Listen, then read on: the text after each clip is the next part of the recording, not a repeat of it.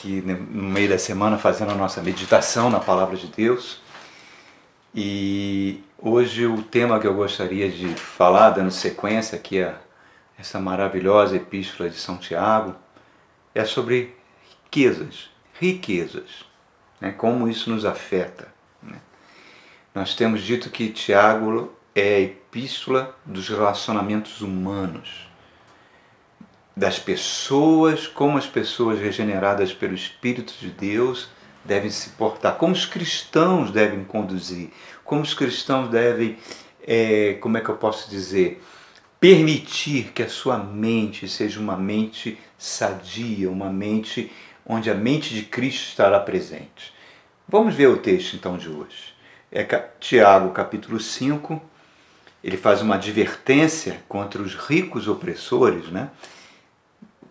A partir do capítulo 5, do verso 1 ao 6, diz assim: Ouçam agora vocês, ricos, chorem e lamentem-se por causa da miséria que lhes sobrevirá. A riqueza de vocês apodreceu e as traças lhes corroem as roupas. O ouro e a prata de vocês enferrujaram. A ferrugem deles testemunhará contra vocês e como fogo lhes devorará a carne. Vocês acumularam bens nesses últimos dias. Vejam, o salário dos trabalhadores que lhes ceifaram os campos e que por vocês foi retido com fraude, ele está clamando contra vocês. O lamento dos ceifeiros chegou aos ouvidos do Senhor dos Exércitos. Vocês vivem de forma luxuosamente na terra, desfrutando de prazeres e fartaram-se de comida em dia de abate, algumas versões falam em dia de festa. Vocês têm condenado e matado o justo, sem que este ofereça resistência. Irmãos, que texto forte, que texto duro, que texto realístico. Mais uma vez nós estamos vendo aí Tiago tratando de questões de forma bem cirúrgica, com palavras muito objetivas dentro desse grande tema que nós estamos falando das fortalezas mentais. Nós falamos em encontros passados que nós podemos dividir a Bíblia em três partes. Né? A primeira parte é Gênesis 1 e 2, que é a parte da criação. Depois, a partir de Gênesis, no capítulo 3 de Gênesis, acontece a queda da humanidade, e de Gênesis 3 até Apocalipse 22, toda a Bíblia, quase toda a Bíblia, a partir de Gênesis 4, é Deus se reconciliando por meio do Espírito Santo com a humanidade. E em Gênesis 3, irmãos, eu quero chamar a atenção, nós não vamos ler, mas acho que muita gente conhece a história, quando o diabo, Satanás, encarna numa serpente, procura o primeiro casal, casal Adão e Eva, né, os pais da humanidade, e por meio de uma sugestão mental, por meio de uma palavra mental, eles colocam na mente e no coração de Adão e de Eva um descrédito em relação à palavra de Deus. Eles não acreditam na palavra de Deus. Aquela sugestão é plantada e deforma de forma permanente a humanidade, perdendo o que a Bíblia chama de a imagem de Deus. Pois bem, reparem, tudo isso começou com uma sugestão mental. Porque é na mente, irmãos, é na mente humana que acontece o verdadeiro campo de batalha espiritual.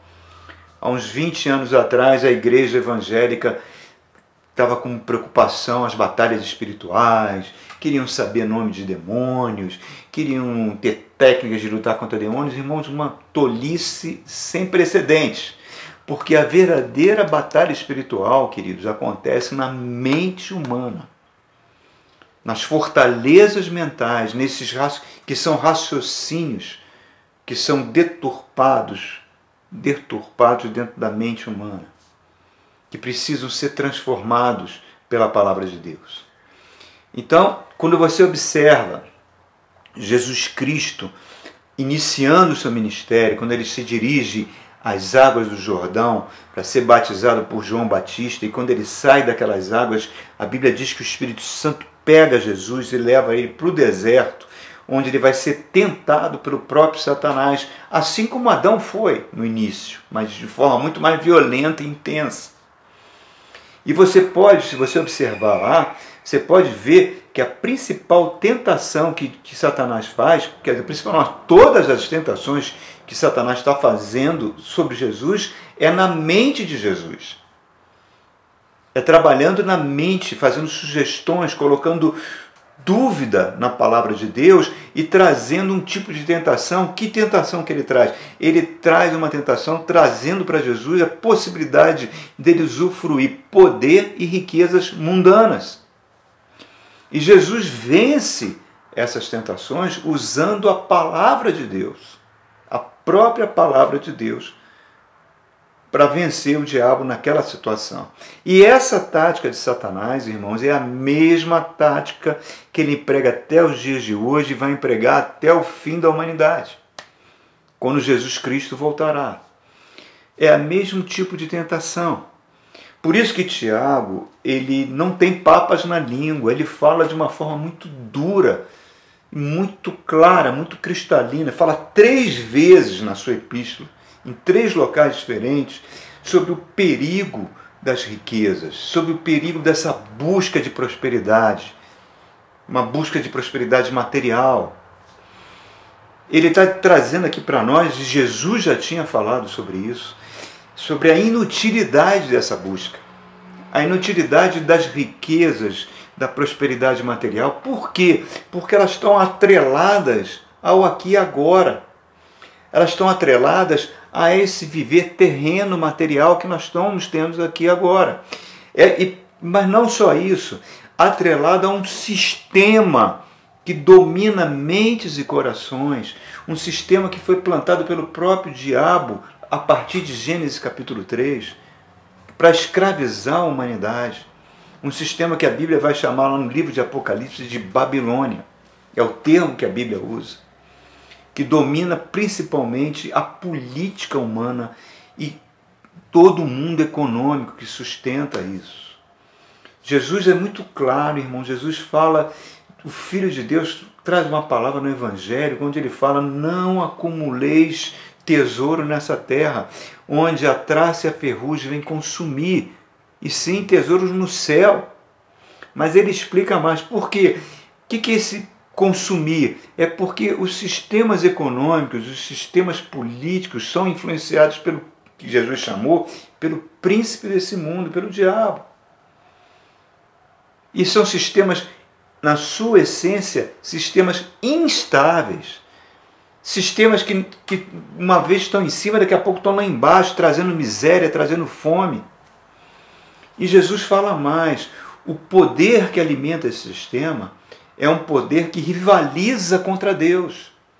Ele chama lá no capítulo 16 de Lucas, ele dá um nome para esse poder, o um nome de uma divindade cananeia que existia na contemporânea a Jesus, uma divindade que os cananeus na Palestina adotavam, que tinha até sacrifícios de crianças que eles faziam, que eles dão o nome de Mamon. Mamon é um deus que era o famoso deus da prosperidade. O que Jesus está querendo dizer ali é que há um poder espiritual nesse mundo que rivaliza contra o poder de Deus. E esse poder espiritual escraviza bilhões de seres humanos. E Jesus é muito claro, ele fala: ou você vai amar esse poder que ele chama de mamon, ou e vai desprezar Deus, ou você ama Deus e despreza esse poder. Não tem como ter meio termo nisso. Não dá para ficar em cima do muro em relação a isso, irmãos. E como é que esse poder se manifesta? Ele se manifesta no amor ao dinheiro, que a Bíblia diz que é a raiz de todos os males.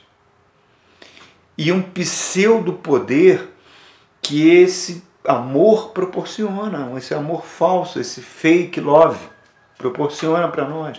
Não existe neutralidade nisso, irmãos. O dinheiro não é neutro. O dinheiro em si não é mal. É claro que a gente precisa do dinheiro para muitas coisas, né? Nós precisamos do dinheiro para ter uma vida de conforto, uma vida uma, a Bíblia não, não, não vai contra isso. Ela vai contra o amor a isso.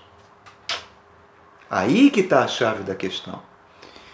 Se com, o dinheiro nunca será neutro. Se você encontrar Por exemplo, você está andando na rua, encontrou um copinho de plástico, desses que é usado para tomar café ou água, você olha para aquele copo, aquele copinho não vai te afetar em nada. Você pode parar, pegar ele, jogar no lixo ou ir embora e deixar ele no chão, achando que alguém, que alguém vai pegar, vai, vai limpar a rua, vai jogar fora. Em suma, aquilo não te afeta. Mas se você encontrar uma nota de 100 reais no chão e olhar para ela, você não vai ter a mesma reação. Aquilo vai te afetar.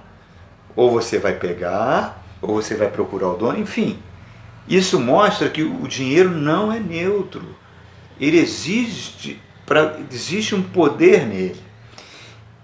O que a Bíblia está nos dizendo é que todo sofrimento advém da concentração dessa riqueza. Ele está falando aqui para os ricos, no caso, né? A concentração da riqueza, que é, digamos assim, cujo principal combustível é a ganância humana. E essa concentração de riquezas, que agora está cada vez maior, né? É, ela vai contra os valores do reino de Deus. Os valores do reino de Deus são a justiça do reino de Deus, que é basicamente se baseia numa distribuição, numa igualdade entre os seres humanos, irmãos. O nosso Deus não é Deus dos prósperos. O nosso Deus não é Deus, ele, ele fala, eu sou, eu sou o Deus dos órfãos e das viúvas. Eu sou o Deus dos desamparados. Tudo de bom que Deus tem para oferecer para a humanidade, que o amor de Deus se manif... que Deus tem de bom, é para ser distribuído entre todos. Os seres humanos, por não entenderem isso, criaram filosofias criaram regimes políticos onde eles tentam distribuir é, a riqueza que há no mundo, tentam de, gerar um regime político de igualdade, vê aí o comunismo, o socialismo, o próprio neoliberalismo, que é o braço do, do capitalismo selvagem de hoje, todos esses regimes, o fascismo, seja de esquerda, de direita, não importa, todos os sistemas tentaram e fracassaram e vão fracassar sempre, irmão. Por quê? Porque ele desconsidera a vertente espiritual, ele considera apenas a vertente social e psicológica do ser humano, mas se esquece que o ser humano é um ser espiritual. E se ele é um ser espiritual e nosso Deus é espírito, ele desconhece um poder espiritual que entrou na humanidade através da mente de Adão e de Eva, que a Bíblia chama de pecado, que destruiu a imagem de Deus e que implanta esse desejo por ganância. Por isso nós temos guerras, por isso nós temos divórcios, por isso que a escravidão não acabou, ela continua cada vez mais presente com essa concentração de riquezas que nós estamos vendo, irmãos. E tudo isso acontece, a Bíblia diz, porque existe um amor da humanidade plantado pelo diabo, mas é um amor da humanidade. A humanidade optou em amar esse sistema diabólico que controla o mundo, que a Bíblia chama de Babilônia. Nós não temos tempo de ver isso aqui, falar sobre isso. Se você tiver curiosidade, você pode abrir no livro do Apocalipse, no capítulo 17 e 18, quando o anjo chega para o apóstolo João e vai explicando como esse sistema de Babilônia que domina o mundo, ele, digamos assim, ele é sustentado. Como ele atua nas mentes e nos corações humanos e como é fundamental que Deus dê um fim nesse sistema e vai acontecer com a volta de Cristo, onde tudo isso será destruído de forma definitiva, irmãos. Jesus vai vir para implantar novos céus e nova terra, onde não poderá existir mais esse tipo de sistema. Não poderá mais haver pecado. E interessante que a Bíblia ela usa muitas linguagens figuradas, ela mostra esse sistema na figura de uma mulher sentada numa besta, com cálice na mão, embriagada de, do vinho que representa os sangues de todos aqueles pertencentes ao povo de Deus que se recusaram que se recusaram a seguir esse sistema. Que a Bíblia chama em Hebreus capítulo 11 de heróis da fé. É uma mulher que está com joias, embriagada na sua loucura e diz que ela fornicou com os reis da terra. Quer dizer, o que, que significa isso? Ela criou sistemas políticos, fez alianças políticas para sustentar um sistema cruel que tem um único objetivo: destruir os santos de Deus. Quem são os santos de Deus? É aquele povo que está apegado aos valores do reino de Deus, que Jesus veio trazer para nós. E como é que ele faz isso? E é isso que me deixa triste, irmãos. E é isso que me deixa preocupado, é isso que, que, que eu posso dizer para você que deveria preocupar você também. Ele faz isso por meio da falsa religião, da falsa religião cristã, que vai dominar o mundo nesse período do anticristo, através de duas bestas que vão se levantar da terra, que simbolizam dois filhos, dois principados e potestades espirituais que vão dominar o mundo. Um ele chama de anticristo e o outro ele chama de falso profeta. E esse falso profeta vai implantar, vai implantar não, ele vai pegar a religião para adorar o falso Cristo. E essa falsa religião já está presente no mundo desde a cruz do Calvário.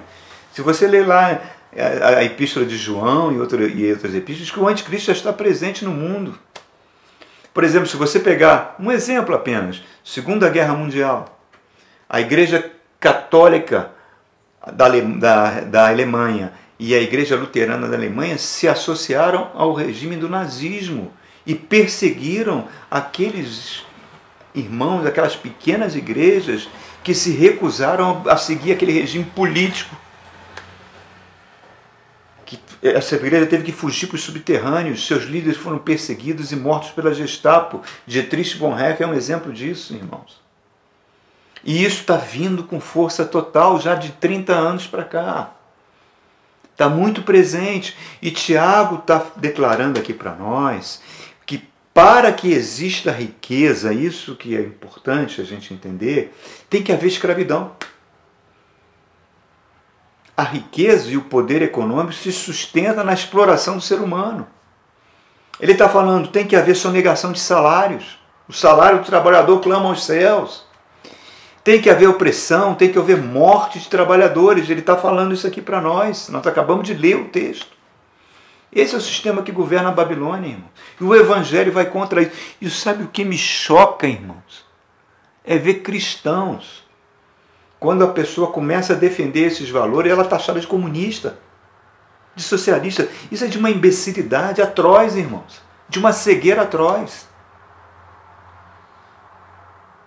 Nós estamos vendo que coisas terríveis estão sendo plantadas e estão crescendo, estão crescendo, estão crescendo. E nós estamos caminhando para essa falsa igreja que vai apoiar o anticristo, esse falso evangelho que está presente, irmãos. Que vai destruir a verdadeira igreja, que não, não vai destruir, porque as portas do inferno não prevalecem contra a igreja de Jesus, mas que ela vai perseguir e vai tentar matar os santos e vai conseguir. O livro do Apocalipse mostra que muitos vão morrer por causa disso. Por isso que Tiago está falando disso a obra do Espírito Santo ela é feita na nossa mente e nós precisamos ter a mente de Cristo para a gente não virar gado, irmãos. Está lá em Efésios capítulo 4, para que você não seja como um menino levado de um lado para o outro, pela artimanha dos homens, pela astúcia daqueles falsos lobos vestidos de cordeiros que dizem que é Jesus Cristo a igreja deles e que está trazendo tanta coisa ruim, que está crescendo e nós estamos vendo isso e achando que isso tudo é Evangelho de Jesus Cristo. E não é, irmãos. Não é. Como é que como é que a igreja do Brasil se posiciona, né? É, existe uma crítica ao mundo evangélico brasileiro, né? talvez mundo evangélico mundial, mas o brasileiro mais específico, principalmente pelo, pelo meio da academia, né, que, onde eu venho, onde eu estou inserido, que diz que não há vida inteligente no mundo evangélico. Isso não é verdade. Não há verdade. A igreja do Senhor Jesus existe, a igreja do Senhor Jesus está viva e a igreja do Senhor Jesus é aquela igreja que ama a palavra de Deus. Mas existe também nessa afirmação que não há vida inteligente, por quê? Perdão. Porque existem muitos setores com milhares, não, com milhões de adeptos, de pessoas que se dizem cristãs, que realmente parece que não usam seu cérebro, não usam a sua mente. Parece que creem que a Terra é plana.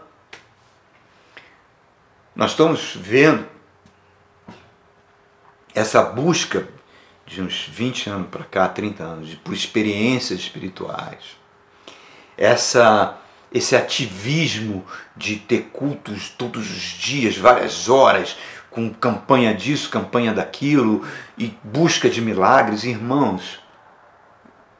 Como um povo que tem esse ativismo todo vai encontrar tempo para meditar na palavra de Deus, para buscar a palavra de Deus, para fazer que nem os cristãos lá de Bereia, como está no livro de Atos, quando Paulo pregava, eles falavam: peraí, Paulo, vamos ver se você está falando tem a ver com as escrituras sagradas. Vamos ver se você está falando a verdade. Como? É mais fácil que esse povo seja manobrado e levado. Por isso que a gente está vendo. O que, que a gente. O que, que Jesus, o Deus fala para o profeta Oséias? Só existe uma coisa que mata o povo de Deus, irmãos. Está lá em Oséias capítulo 4. O meu povo perece porque lhe falta sabedoria. Fica na mão dos lobos. E aí acontece isso aqui, ó. Verso 4: Vejam o salário dos trabalhadores que ceifaram os campos, que por vocês foi retido com fraude, está clamando contra vocês. O lamento dos ceifeiros chegou aos ouvidos do Senhor dos Exércitos. Vocês vivem de forma luxuosa na terra, desfrutando prazeres, fartam-se de comida em dia de abate. Vocês têm condenado e matado o justo, sem que esse ofereça resistência. É o cenário que nós estamos vendo, irmãos. É o cenário que nós estamos vendo que está aumentando, nós estamos vendo esse poder que entrou, essa busca por essa prosperidade mundana, fez que fossem construídos megatemplos, emissoras de televisão foram compradas. Pega o programa dessas emissoras de televisão aqui no Brasil e vê se tem programas evangelísticos baseados na palavra de Deus. O que você observa é o tempo, não só isso, irmãos, essas igrejas fundaram partidos políticos que elegeram prefeitos agora, que sustentam a, a política atual. Tudo isso, irmãos, é uma coisa que a gente tem que se preocupar. Que criaram uma bancada, que é chamada de bancada evangélica de bispos e pastores, que toda hora a gente fica ouvindo é, negociatas e pessoas envolvidas com escândalos diversos que não vale a pena nem a gente gastar tempo para falar aqui, irmãos. O que eu trago para aí, qual é a principal mensagem que é trazida? Parece que criou-se, agora o coronavírus freou isso, né? Mas antes estava tendo aqueles pastores coaching, pastores que iam sem compromisso com a igreja, que vão chegando em alguns lugares fazendo megas eventos, né, falando sobre o triunfalismo evangélico, a capacidade de você ser próspero. Irmãos, Deus não quer, Deus não é contra você ser pessoa próspera. Claro que não. Deus está preocupado onde está o seu coração, irmãos. É isso que, que, que é o fundamental. Hoje, queridos, não, vamos voltar um pouquinho no tempo, vamos, vamos ao primeiro concílio da igreja. Está lá em Atos capítulo 15, primeiro concílio da igreja, que foi presidido por, pela, por essa pessoa que escreveu essa epístola, o apóstolo Tiago, o meio-irmão de Jesus Cristo. Ele foi o presidente do concílio. E qual foi a determinação que ele deu para a igreja? Lembre-se dos pobres.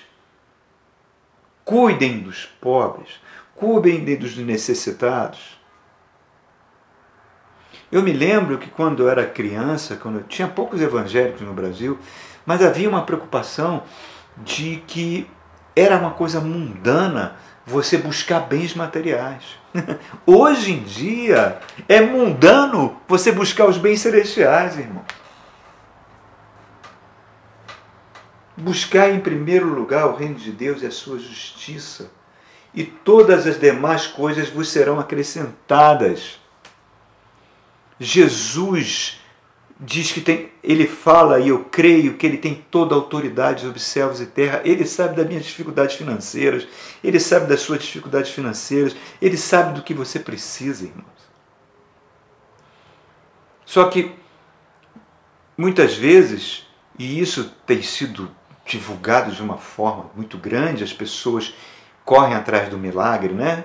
A pessoa tem um relacionamento horroroso dentro de casa, trata seu cônjuge da pior maneira possível, sua família está totalmente destruída, mas ele vai no culto do milagre achando que Deus vai fazer o milagre por ele, vai fazer sua família vai ser regenerada no dia seguinte ele tem péssimos hábitos alimentares, ele é uma pessoa que nutre no seu coração mágoas e ressentimento, não libera perdão, todo o seu psique é desequilibrado, isso afeta a sua saúde, no seu corpo em várias áreas, mas ele acha que se ele for no culto do milagre, ele vai sair de lá e Deus vai transformar ele numa pessoa equilibrada do dia para a noite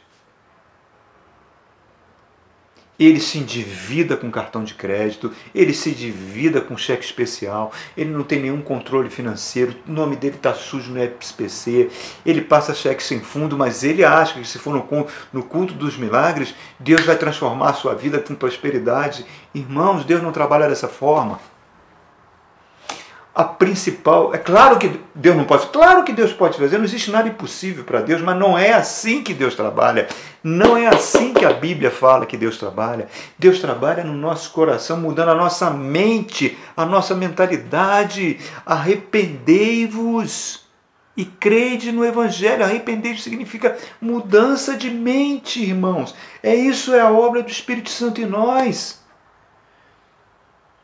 E Deus vai cuidar de nós, de todas as nossas necessidades. Nós temos que aprender como o apóstolo Paulo. Eu sei viver contente em qualquer situação. Está lá em Filipenses, capítulo. Ele diz na carta aos Filipenses, quando ele diz: Eu sei tanto estar bem na pobreza quanto na fartura. E ele está dizendo: Eu sei viver bem, independente do sistema político financeiro que estiver governando o mundo. Assim deve ser o nosso objetivo, irmãos. Esse deve ser o nosso objetivo. Amados, tem uma. Está acontecendo esse mês em Israel a celebração do Shavuot. Shavuot. Né? O que, que significa isso? Está lá no livro de Números. Deus ordena ao povo, quando vocês entrarem na terra prometida e, e, receberem a primeira colheita dos frutos esses frutos vocês vão levar para o tabernáculo e quando o templo estiver construído, vocês vão levar para o templo. Essas primeiras colheitas são as primícias das terras. Isso é, é dado para Hashem. Hashem é o nome, é o nome hebraico que eles dão para Deus. Né? É dado para Adonai, reconhecendo e agradecendo a Deus pela sua bondade para conosco, pelas suas bênçãos. Isso é um mandamento de Deus. Como hoje não tem o templo, né? os judeus se reúnem nas sinagogas, o chavô é o reconhecimento pelo recebimento da Torá, da lei de Deus, da palavra de Deus, que é o presente de Deus para o homem. O povo de Israel celebra porque eles foram com muita alegria e com muita felicidade, porque foram achados dignos por Deus de receber a sua Torá, que traz o seu significado, o propósito para a vida, que traz gosto, que traz cor, que traz beleza para as nossas vidas, é o presente da própria vida. E nós temos o maior dos presentes, irmãos, que é o próprio Jesus, é a palavra, é o Verbo de Deus que se fez carne, que habita em mim e você na presença do Espírito Santo. Não vamos corromper isso, irmãos. Não vamos corromper isso. Vamos ser cristãos na essência da Sua palavra. Vamos ter aquela preocupação para com o próximo. Não vamos, vamos ser cristãos equilibrados, que pensam, que meditam na palavra, que não são levados por políticos que, ou por outras ideologias que ficam manipulando as pessoas e trazendo dor e sofrimento. Irmãos, dá um basta nisso. Vamos ser cristãos que amam, que amam a palavra de Deus, que amam o irmão, que amam ser luz do mundo, que amam ser sal da terra, que amam a palavra de Deus, o verdadeiro Shavuot. Que isso seja a nossa vida, irmãos. Vamos ter cuidado. Vamos ter cuidado aonde está o nosso coração. Porque ou a gente ama Deus e a sua justiça, ou a gente vai amar a prosperidade mundana que esse mundo oferece. Deus abençoe a sua vida, queridos. Fiquem com Deus e domingo estamos de volta para um novo papo, um novo encontro em cima da palavra de Deus. Amém?